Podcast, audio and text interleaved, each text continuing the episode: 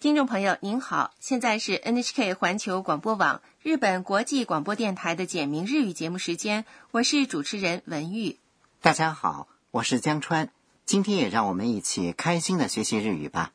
今天学习第四十课，重点语句是頭がズキズキします。头一跳一跳的疼。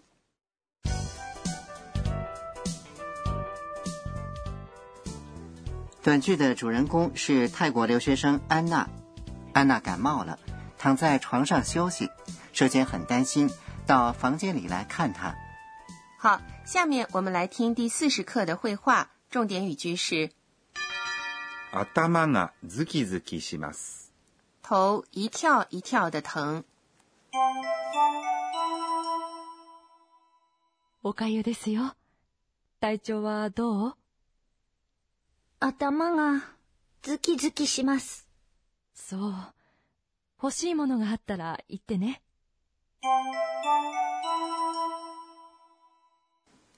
我来讲解一下。舍监准备了好消化的食物，给安娜送到了房间里。おかゆですよ。这是稀饭，おかゆ是稀饭，です是句尾的郑重说法，よ。是接在句尾的助词，在向对方传达一个新的信息时使用。おかゆですよ，比おかゆです更能体现舍监的体贴。ですよ是长辈对晚辈使用的吗？是的，晚辈对长辈这样说的话呢，会给人以自以为是的印象。好，我们接着来看对话。舍监问安娜体調はどう：“感觉怎么样？”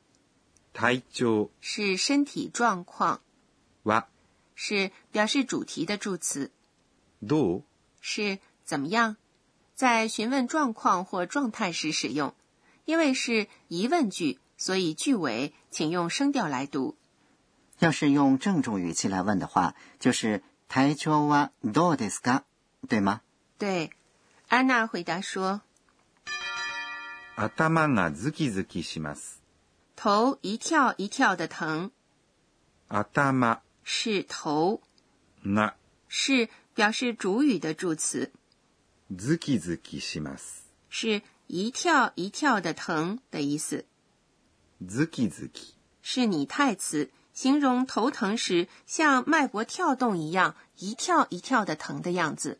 后面加上します。之后就变成了动词。ズキズキします。除了头疼以外，还有其他用法吗？有牙疼、伤口疼都可以用它来形容。好，我们来练习一下今天的重点语句的发音。頭がズキズキします。舍监对安娜说そ：“是吗？事情好像很担心。う。欲しいものがあったら言ってね。如果有需要的东西，就告诉我啊。欲しい”是形容词，意思是想要，もの是东西。が是表示主语的助词，あったら是如果有的话。江川，你还记得“他的”这个说法吗？ただ是表示条件的说法吧？是在あります。有的他形あった。后面加上拉，就变成了あったら，表示假定，意思是如果有，言って、是言います。说的他形。言って是言ってください，请说的轻松语气的说法，后面省略了ください，请，对吧？对，ね。是助词，接在句尾表示确认。好，我们再来听一遍第四十课的绘画。今天的重点语句是頭がズキズキします。 “头一跳一跳的疼おかゆですよ。体調はどう頭がズキズキします。そう。欲しいものがあったら言ってね。”。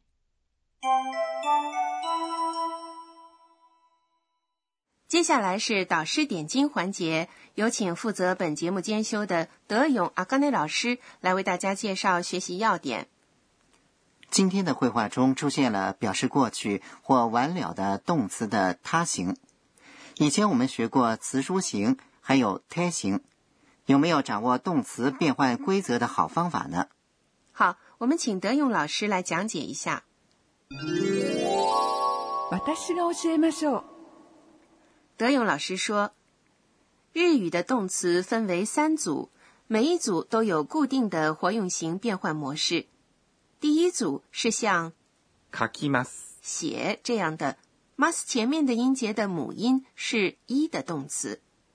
这一组的动词活用时，mas 前面的音节要发生变化。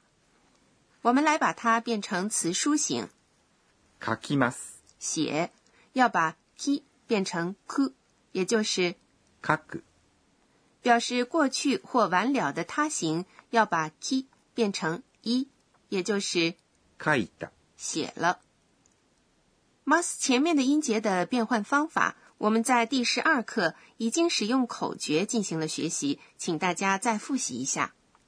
第二组是 mas 前面的音节的母音是 a 的动词，我们以食べます。吃这个动词为例，来确认一下它的活用型。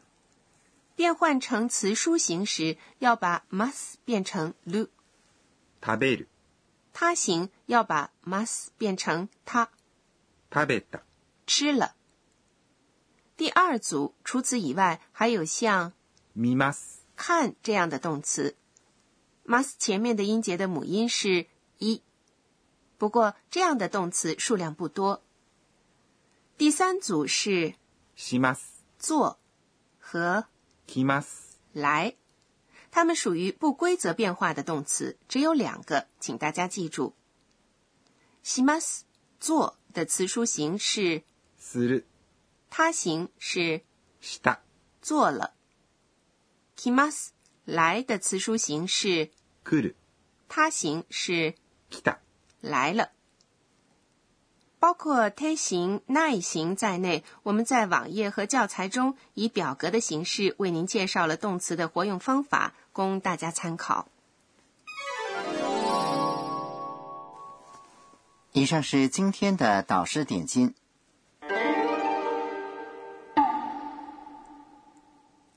接下来是身临其境，给您介绍日语的拟声拟态词。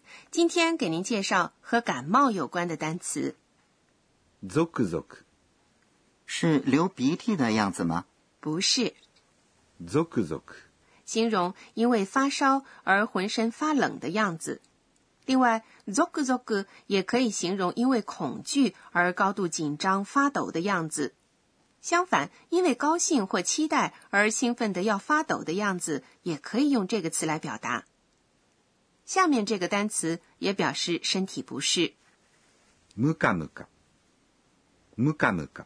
形容要吐的样子，还可以表示怒上心头的样子。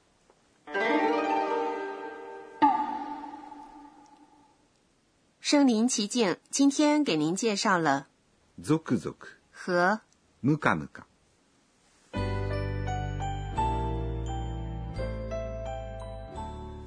最后是安娜回想今天一天的安娜的自言自语。